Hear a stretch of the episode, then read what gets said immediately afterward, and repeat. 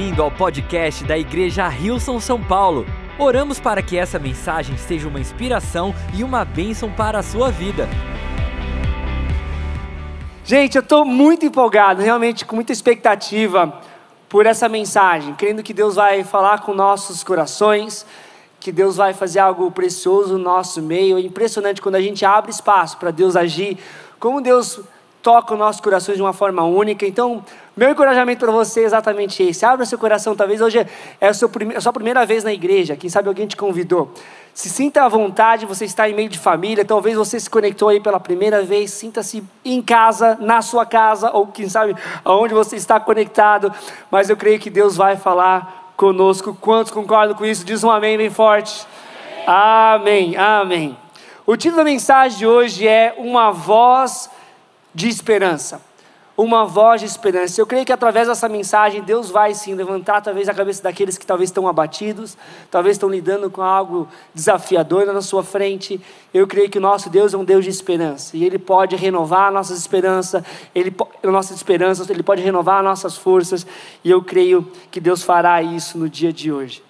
Em João capítulo 5, do verso 1 ao 9, conta a história de um milagre. A gente está no mês de milagres. Eu creio que Deus vai poder nos inspirar, nos encorajar através desse milagre. Diz assim do verso 1 em diante: Depois disso, Jesus voltou a Jerusalém para uma das festas religiosas dos judeus. Dentro da cidade, junto à porta das ovelhas, ficava um tanque de Betesda, com cinco pátios cobertos. Ficavam ali cegos, mancos e paralíticos, uma multidão de enfermos, esperando o movimento da água, pois um anjo do Senhor descia de vez em quando e agitava a água. O primeiro que entrava no tanque após a água ser agitada era curado de qualquer enfermidade que tivesse. Um dos homens ali estava doente havia 38 anos. Quando Jesus o viu e soube que estava enfermo por tanto tempo, perguntou-lhe: Você gostaria de ser curado? O homem respondeu: Não consigo, Senhor, pois não tenho quem me coloque no tanque quando a água se agita. Alguém sempre chega antes de mim. Jesus lhe disse: Levante-se, pegue a sua maca e ande. No mesmo instante, o homem ficou curado. Ele pegou a sua maca e começou a andar. Vamos fechar nossos olhos e entregar esses próximos momentos nas mãos de Deus. Pai, obrigado. Obrigado por esse momento, Senhor, que a gente pode estar aqui presente, Senhor, seja online, seja presencial. Deus, nós cremos, ó Deus, que Tu quer falar com cada um de nós. E essa é a nossa oração, fala aos nossos corações, Jesus. Usa a minha vida no dia de hoje, que cada palavra, Senhor, que sair da minha boca sejam Tuas palavras. Nós te entregamos, ó Deus, esses próximos momentos e te, já te rendemos graças por tudo que tu fará. No nome de Jesus. E todos juntos dizemos. Amém, amém. E, gente, eu gosto de iniciar minhas, minhas mensagens com uma enquete, até porque nós somos uma família, então a gente precisa se conhecer. Só que hoje a gente vai já para uma pergunta mais profunda. Tá tudo bem? Momento de vulnerabilidade? Eu acho que não, mas está tudo bem, gente, está tudo certo. Quero saber aqui quem são aquelas pessoas, que você é aquela pessoa por natureza mais questionadora, você não aceita as coisas assim de imediato, não, calma, tu tem que me convencer, ó, tem gente levantando a mão da outra pessoa. Não é um momento de conflito aí de casais. Porém, sabe aquelas pessoas que você tem que dar três, quatro, cinco razões para ela fazer algo, quem sabe para ela te acreditar naquilo que você está falando? São os tipos de pessoas que são julgadas pelas outras como super críticos, né? Aquelas pessoas que olham as coisas, oh, não, tá isso aqui não está certo, hum, não confiaria tanto assim nessa pessoa. Pessoas que têm um pé atrás um pouquinho com as outras com as coisas. Agora eu quero ver o outro grupo, daqueles que aceitam as coisas mais fáceis. Você é uma pessoa que segue as coisas com mais facilidade, que são julgados também como aqueles fáceis que são fáceis de influenciar. Mas não, você tem um coração que confia nas pessoas, que confia em Deus. Amém. Sabe que a verdade é que todos nós vivemos essas duas, esses dois dilemas, talvez alguns mais do que outros, porém nós vivemos essas duas coisas, essas duas tensões. Eu fui criado numa casa onde a minha mãe é advogada e meu pai psicólogo. Então a tendência, gente, era questionar as coisas, era uma coisa natural. E eu lembro uma vez que meu pai foi me visitar na época que eu estava fazendo seminário bíblico lá na Austrália. E ele também estava descobrindo que eu estava estudando, é, tudo era muito novo para ele. Aí ele, Pedro, eu quero participar da sua rotina, tudo que você faz, eu quero estar junto com você. E eu tenho o costume de fazer meu devocional de manhã. Mais alguém gosta de fazer o seu devocional de manhã? Eu falei, vou fazer meu devocional aqui, eu e Deus. E aí, meu pai, Pedro, eu posso participar do seu devocional? Falei, pode. Falei, Deus, temos, um, temos mais uma pessoa hoje com a gente, no nosso devocional diário. E eu falei, pai, então vamos iniciar com uma oração. Falei, Deus, pai querido, obrigado pelo dia lindo que está aqui em Sydney, no dia de hoje. Aí meu pai, Pedro, desculpa interromper a oração, mas por que, que você está agradecendo o dia lindo aqui em Sydney, nesse lá em Brisbane, que é uma outra cidade da Austrália, está tendo uma enchente? Falei, Deus, só um pouquinho aí, pai. Estou falando com Deus agora, depois a gente conversa. Porém, eu tive que ter umas conversas com meu pai. Meu pai muitas vezes questiona, Pedro, mas às vezes eu não entendo esse negócio de oração a gente está orando por alguém, uma pessoa é curada, outra não é curada. Será que realmente é Deus? Porque Deus não faz exceção de pessoas. E eu não sei esse negócio de oração, não sei se devia orar pelas pessoas na igreja, porque pode ser talvez até de uma forma ofensiva para aquelas que estão crendo em algo que não receberam. E às vezes ele acha que é melhor não orar. Porém, quando as coisas apertam do lado deles, adivinha o que, que meu pai entra em contato comigo para pedir? Oração. Exatamente. E uma época, gente, isso em 2019, o meu pai me mandou uma mensagem: Pedro, a sua avó não está bem. Minha avó estava já lidando alguns anos com Alzheimer. E nesse momento estava indo para o hospital, já com a saúde dela um pouco fragilizada. E aí ele falou: Pedro, ora pela avó, a avó está precisando de oração. E eu fui lá: não, pode deixar, pai. Né, com aquela, ó, agora, é. Mas enfim, não, não falei nada. Falei: sim, pai, vamos orar. E estava orando pela minha avó, crendo pela cura dela, crendo pela restauração da saúde dela. E no, nesse dia, num domingo, eu estava pregando aqui na nossa igreja, aqui na Zona Sul. Na época não tinha Zona Leste, estava aqui pregando e estava indo para a última reunião do dia. E aí fui abrir meu celular e vi uma mensagem longa do meu pai, um pai um pouquinho prolixo, ele mandou uma mensagem longa. E na mensagem era mais ou menos assim: ah, ela deixou um legado, é, enfim, tudo para mim assim, uau, a avó faleceu. E naquele momento eu senti a perda da minha avó. E eu falei: não, mas eu vou conseguir, Deus me dá força para pregar essa última mensagem. Como comentei com a Sara, que é da nossa, do nosso staff, que trabalha na nossa igreja, que é responsável por N coisas, uma das coisas é eventos, ela estava do meu lado. Eu falei: Sara, a minha avó faleceu, mas está tudo bem, eu vou, né, tá tudo certo para continuar a reunião. E ao terminar a reunião, a Sara veio falar comigo, Pedro, eu conversei com Cris, com o nosso pastor Cris, e a gente já resolveu, já conseguimos um voo para você sair, próximo voo para você ir lá ver a sua família. A minha avó estava no hospital em Curitiba, e aí fui com a Tice para Curitiba. Quando eu chego lá, para minha surpresa, a minha avó estava viva. E não foi que ela ressuscitou, gente, deixa eu deixar claro isso. Falei, Deus, tu levou e devolveu. A dona Ana é tão gente boa. Eu não sei você, gente, mas confesso que a minha oração começou a mudar. Falei, como é que eu vou resolver esse problema? Falei, Deus, eu estava pedindo para que a avó ficasse bem, mas a dona Ana ela é tão querida. Você vai gostar de ter ela aí no céu contigo, Deus. E sabe aquele, aquele dilema assim, meu Deus do céu, o que, que eu oro agora? Como é que eu falo com o pastor Cris? Que, que eu faço agora? Eu estava lá, mas estava presente com a família, estava lá, né, falando com meu avô, a avó não estava respondendo, mas pude orar por ela, tive um momento com a família. Mas aí, em vez de voltar de avião, gente, eu voltei de ônibus. Falei, vou comprar minha passagem de ônibus.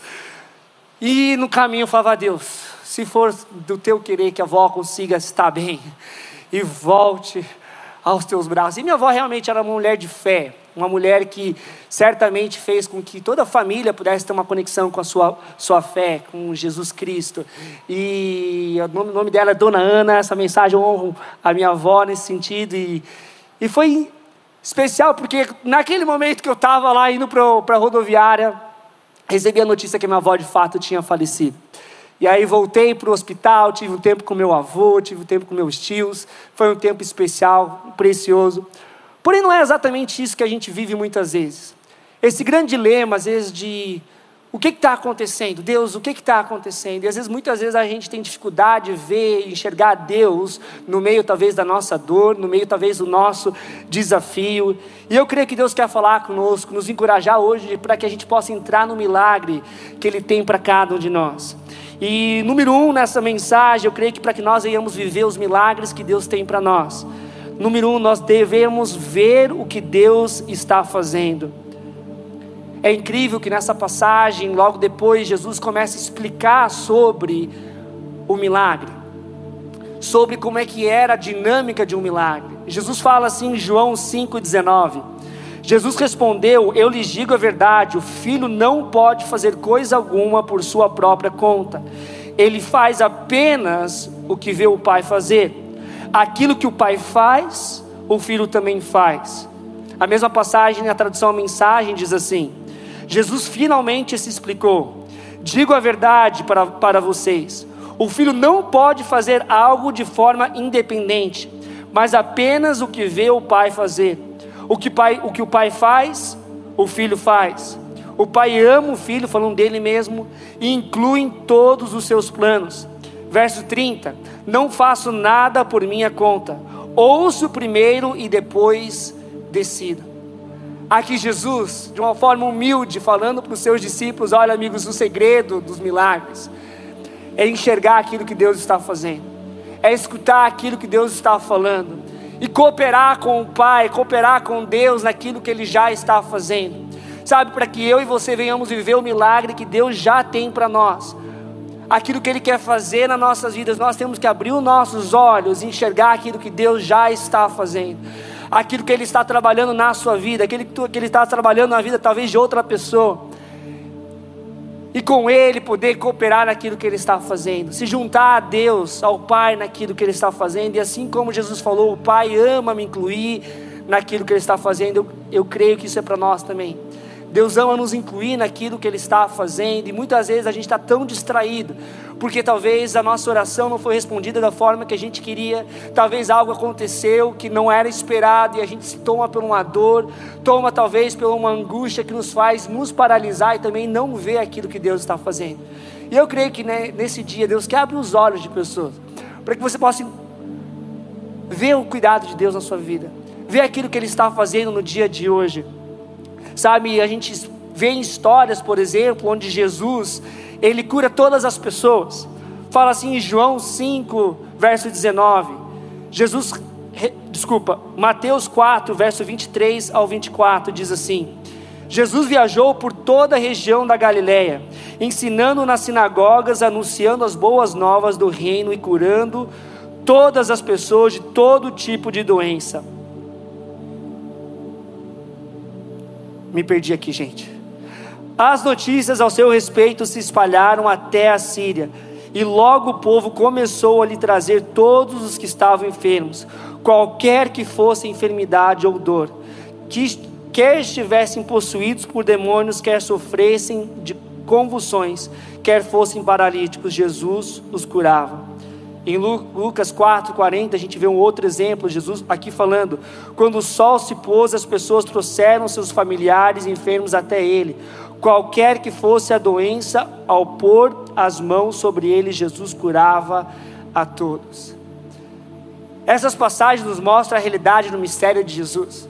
Jesus sendo seguido por multidões, pessoas buscando por algo, uma necessidade pessoal, uma necessidade física, uma necessidade às vezes familiar, e Jesus suprindo todas as necessidades, suprindo todas as orações, talvez aquilo que as pessoas vinham buscar Ele para.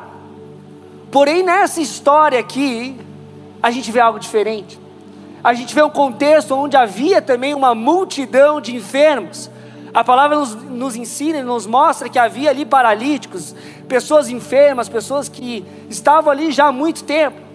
Porém, nesse, nessa história, uma pessoa só é curada. Muitas vezes a gente quer um Deus democrata, vamos dizer assim.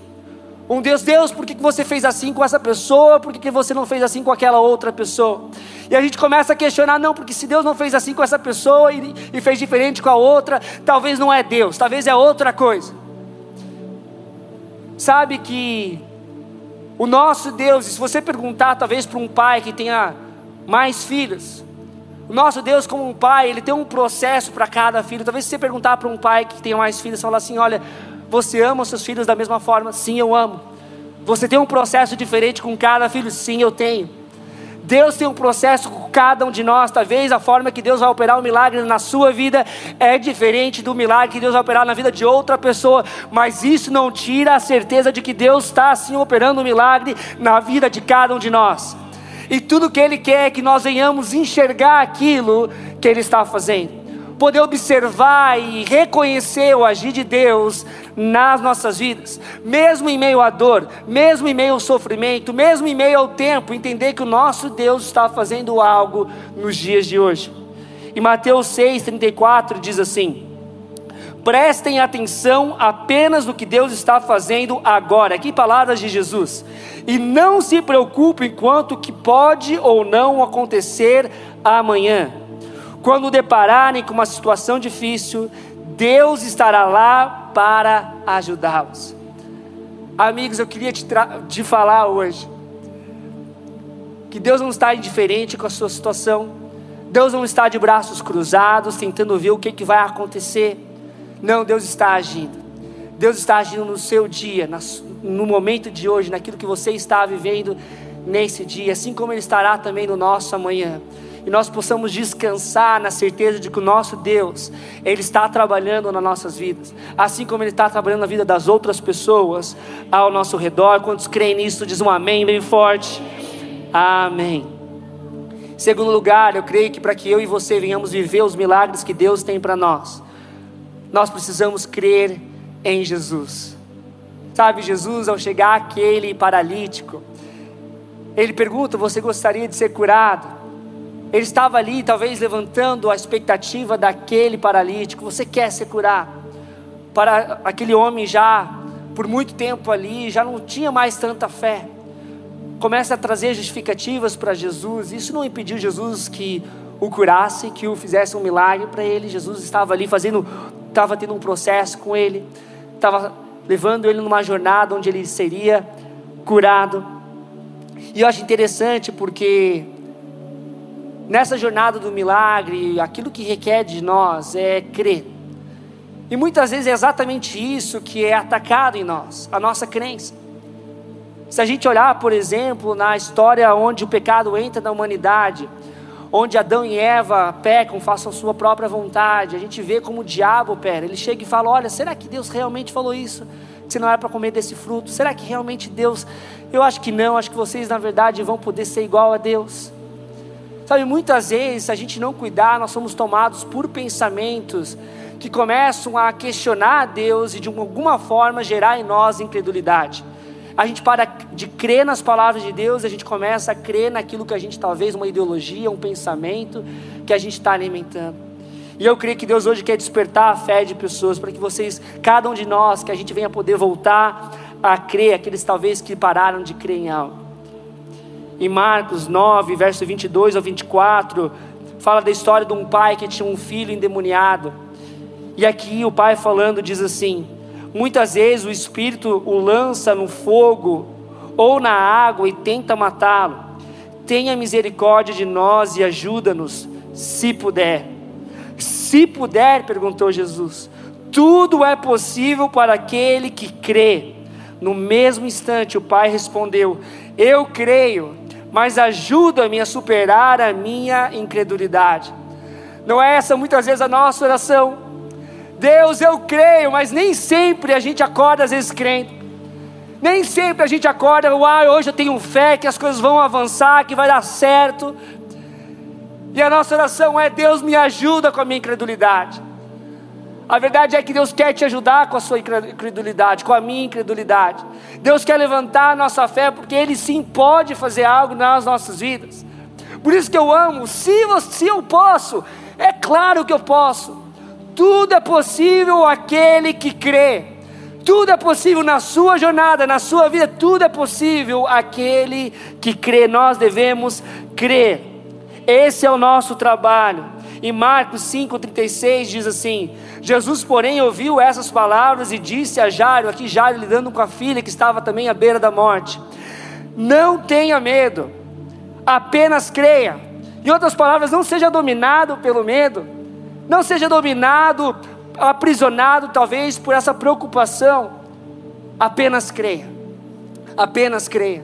Jesus, ao operar o milagre da multiplicação dos pães, diz que as pessoas começam a seguir a Jesus, querendo coroá-lo, e Jesus fala: Olha, vocês não entenderam o sinal. Esse sinal, esse milagre, como todos os milagres, tem a função de apontar para Jesus Cristo. E aí ele começa a explicar que Ele é o pão que desceu do céu, Ele é aquele que traz vida ao mundo.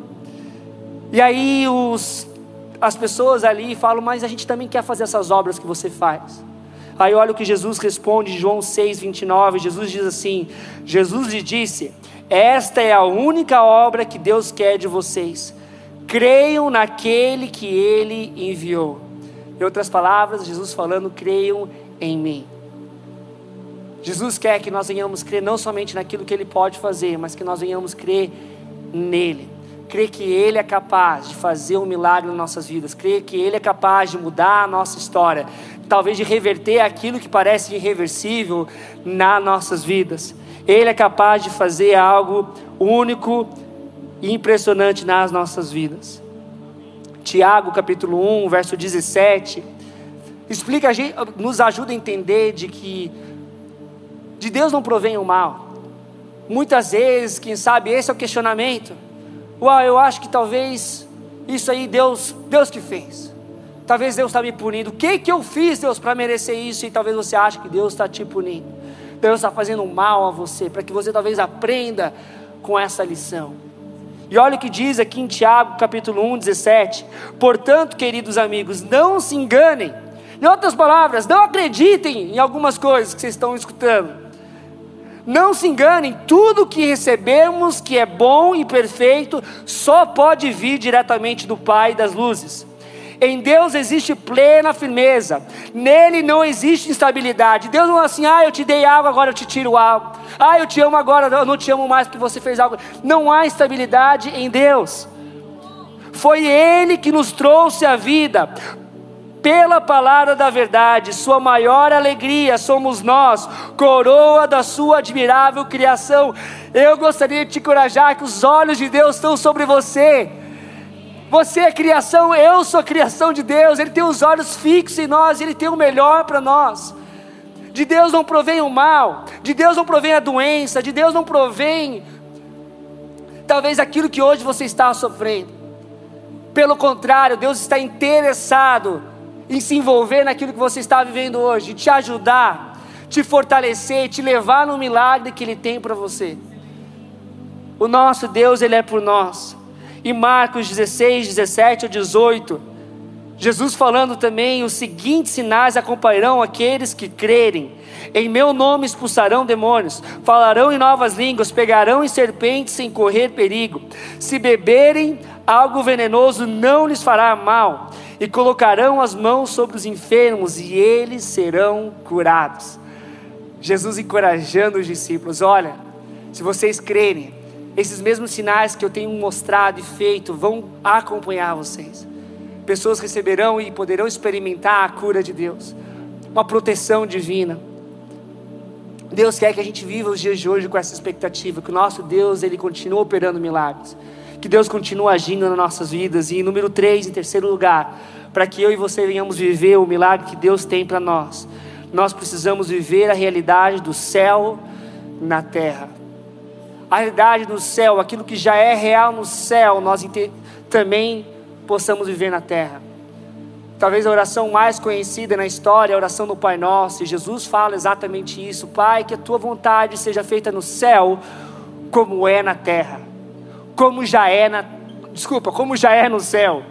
A sua realidade no, na terra como já como é no céu. Agora sim corrigir teologia. Sabe, há uma realidade celestial. No céu não há dor, no céu não há choro, no céu não há escassez, no céu não há destruição, no céu não há doença. Quando nós ligamos o céu na terra, nós podemos experimentar na terra o que já é no céu. Em Lucas 17, verso 20 ao 21, Jesus fala do reino de Deus. e as pessoas, quando viam um milagre, falavam: Olha, o reino de Deus já está aqui. Jesus, certo, aqui vou ler para nós, certa vez tendo sido interrogado pelos fariseus sobre quando viria o reino de Deus, Jesus respondeu: O reino de Deus não vem de modo visível, nem se dirá aqui está ele, ou lá está, porque o reino de Deus está no meio de vocês. Em outra tradução diz: Ele está dentro de vocês.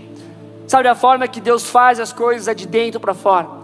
Deus começa a gerar fé no nosso coração, o reino de Deus começa a tomar espaço nos nossos corações. E ao externalizar isso, a colocar a nossa fé em prática, ao crer, nós vemos o reino de Deus sendo estabelecido na terra. Aquilo que é realidade no céu, sendo também realidade na terra. É algo interessante nessa história é que logo depois Jesus ele reencontra com esse para essa pessoa que tinha sido curada que era um paralítico, ele tem uma conversa com ela, ele diz assim em João 5, verso, verso 14. Mais tarde, Jesus encontrou no templo e lhe disse: Agora você está curado, deixe de pecar para que nada pior lhe aconteça. E aqui Jesus lida com algo importante que eu e você precisamos refletir. Jesus começa a falar do que, que o pecado pode fazer com a humanidade. Jesus aqui não estava falando, olha, se você errar de volta, eu vou te punir. O que Jesus está falando é, olha, a situação onde você estava foi sim por você ter feito a sua própria vontade. E a realidade é que o pecado sim traz exatamente isso, consequências a nós e a toda a humanidade. A palavra fala em Romanos 8 que a criação, toda a criação, ela geme como gemidos de parto. Que nós podemos presenciar na história da humanidade o reflexo, as consequências do pecado. A palavra fala que ao, ao Adão e Eva pecar, Deus fala para Adão e Eva: olha, se vocês comerem do, do, fruto do conhecimento do bem e do mal, certamente vocês morrerão. E exatamente o que isso acontece, a morte se torna uma realidade na humanidade. Não somente isso, nós vemos a realidade do pecado na criação, nas catástrofes, nas coisas que estão acontecendo na nossa na, na criação. Tudo isso como motivo pelo qual o pecado entrou na humanidade. O que eu amo disso, o que eu amo das boas novas de Cristo é que Deus não somente pode nos resgatar das, da, daquilo que o pecado faz, nos redimir, nos salvar, Ele também pode também nos salvar das consequências do pecado aonde talvez a gente poderia esperar a morte, Deus traz vida. Onde talvez a gente pode pensar, talvez que já acabou, que já não dá mais, talvez um casamento que você acha não dá mais, Deus pode trazer esperança. Deus pode trazer, renovar a sua fé, renovar a sua esperança. Essas são as boas novas de Jesus. Sabe, às vezes a gente pode se questionar: será que Deus está atento ao que eu estou passando? Será que Ele não está indiferente? A verdade é que o fato pelo qual Deus está interessado na sua história, na minha história, é que Jesus veio, deixou o céu e a terra, como falei, o pão que desceu do céu e veio à terra e passou por aquilo que nós passamos. Hebreus nos explica isso, diz assim, capítulo 4, do verso 15 a 16, Hebre... no livro de Hebreus: O nosso sumo sacerdote entende as nossas fraquezas pois enfrentou as mesmas tentações que nós, ou as mesmas dificuldades que nós, mas nunca pecou. Assim aproximemo-nos com toda a confiança do trono da graça, aonde receberemos misericórdia e encontraremos graça para nos ajudar quando for preciso. Sabe, Jesus sabe o que você está vivendo. Jesus no mundo, aqui na terra, ele passou por luto, ele passou por rejeição, ele passou por humilhação. Jesus aqui ele passou por agressão física. Ele teve que já pequeno, os pais tiveram que fugir, ele foi um refugiado. Ele sabe exatamente a dor da humanidade. Ele se compadece, ele se conecta. O nosso Deus é um Deus presente no meio, talvez, da nossa dor. A gente vê um milagre, por exemplo, onde Jesus, ele, antes de ele operar o milagre, ele chora onde ele ressuscita Lázaro. E às vezes você fala assim, Deus, mas por que, por que Jesus chorou se logo depois ele iria ressuscitar Lázaro? E a resposta é simples: o nosso Deus ele é presente no dia de hoje. Deus ele quer viver contigo aquilo que você está vivendo hoje, quer te fortalecer, quer te levar na direção do seu milagre. Porém, ele, ele se compadece, ele está na dor contigo. É ali que você pode encontrar sustento, encontrar força. Amigos, eu não sei porque talvez a sua oração ainda não foi respondida, mas eu posso te dar total certeza que Deus está operando na sua vida. E assim como Jesus falou quando ele foi crucificado, está consumado, que nos dá a certeza de que tudo aquilo que Deus aquilo que Deus cumpriu na cruz, toda cura de toda doença, de, é para nós nos dias de hoje toda restauração está consumado, tudo aquilo que o pecado poderia ter influência nas nossas vidas, nós podemos em Cristo Jesus crer que nós já fomos restaurados, que nós somos vitoriosos, que Ele é por nós. E eu amo que a Bíblia não floreia, Jesus não floreia as coisas, falou assim: olha, nesse mundo vocês terão aflições. Porém, tenha um bom ânimo, eu venci o mundo. A nossa esperança está em Jesus, a nossa certeza é que Jesus está conosco e Ele está assim operando nas nossas vidas. E nós podemos confiar nele, nós podemos entregar o nosso coração a Ele, ao invés de questionar a Deus, ao invés talvez de achar que Ele está fazendo algo para nós, entender que, de, pelo contrário, Ele já fez algo por nós ao morrer na cruz por nós e Ele continua fazendo nos dias de hoje. Ele continua operando milagres nos dias de hoje. 2 Coríntios, verso 5, 21 diz assim de Jesus: Pois Deus fez de Cristo aquele que nunca pecou a oferta pelo nosso pecado. Ele se tornou pecado para que por meio dele fôssemos declarados justos diante de Deus. Deus tomou sobre, o peca... sobre, sobre ele os nossos pecados. Não há expressão maior de um amor do que essa alguém perfeito, alguém que nunca errou, podendo vir ao mundo e pagar pelo preço do nosso pecado, nos libertar daquilo que nós precisamos ser libertos, poder receber da parte dele. Em João, desculpa, em Atos capítulo 2, 33, fala assim de Jesus: Ele foi exaltado ao lugar de honra, à direita de Deus. E conforme havia prometido, o Pai lhe deu o Espírito Santo que ele derramou sobre nós como vocês estão vendo e ouvindo hoje. O nosso Deus, Ele derramou sobre nós a presença dEle, aquilo que ressuscitou Jesus do morto, a presença dEle, hoje vive em nós. Aí está a nossa esperança. Aí que traz a certeza de que nós somos amados por Ele, que Ele está agindo no nosso meio.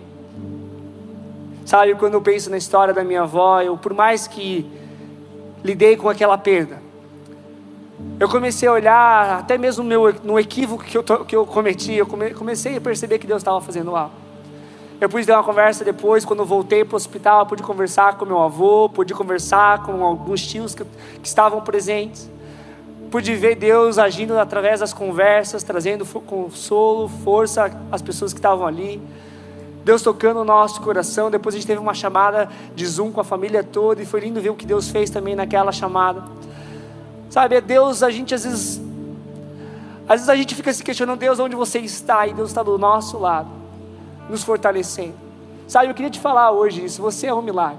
A sua vida é um milagre. Se hoje você está de pé, se hoje você está respirando, porque você já é um milagre. E Deus quer sim fazer algo impressionante, específico e único através da sua vida. Talvez é o momento de você parar de questionar tanto. Talvez é o momento de você aceitar Deus, eu não entendo, mas eu creio. Eu não entendo, mas eu confio. Eu não entendo, mas eu creio que tu és bom. Eu, que tu és bom. Eu creio que tu estás comigo.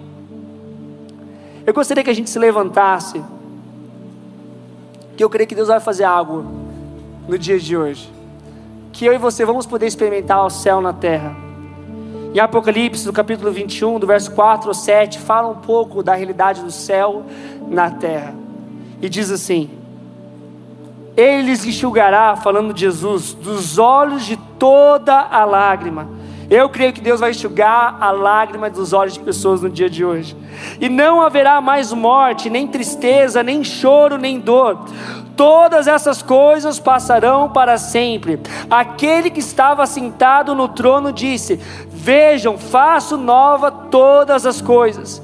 Em seguida disse: Escreva isso, pois é que pois o que lhe digo é digno de confiança e verdadeiro. E disse ainda: é está terminado, está consumado. Eu sou o alfa e o ômega, o princípio e o fim. E quem tiver sede darei de beber gratuitamente das fontes da água da vida.